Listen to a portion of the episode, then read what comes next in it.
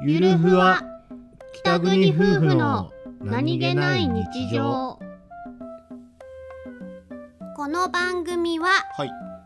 北海道出身の夫お兄ちゃんと僕です。沖縄出身の妻英子の妻です。夫婦の何気ない会話を切り取ってお送りしております。す。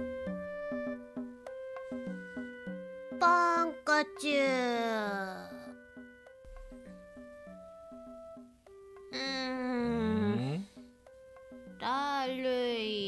悪いの。なんでかわかる？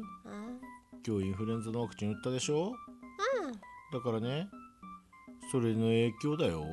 うんうんだから今日はねご飯食べたら寝た方がいいよ。うん。ねお前が寝てる間に俺はアメトークでも見るよ。うわ。雨と おいあ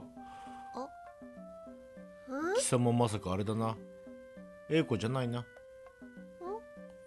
お前なポンコツだな。ポンコチュー。うん。うポンコチューだね。ポンコチュー。ポンコチュー。さっさと寝ろよ。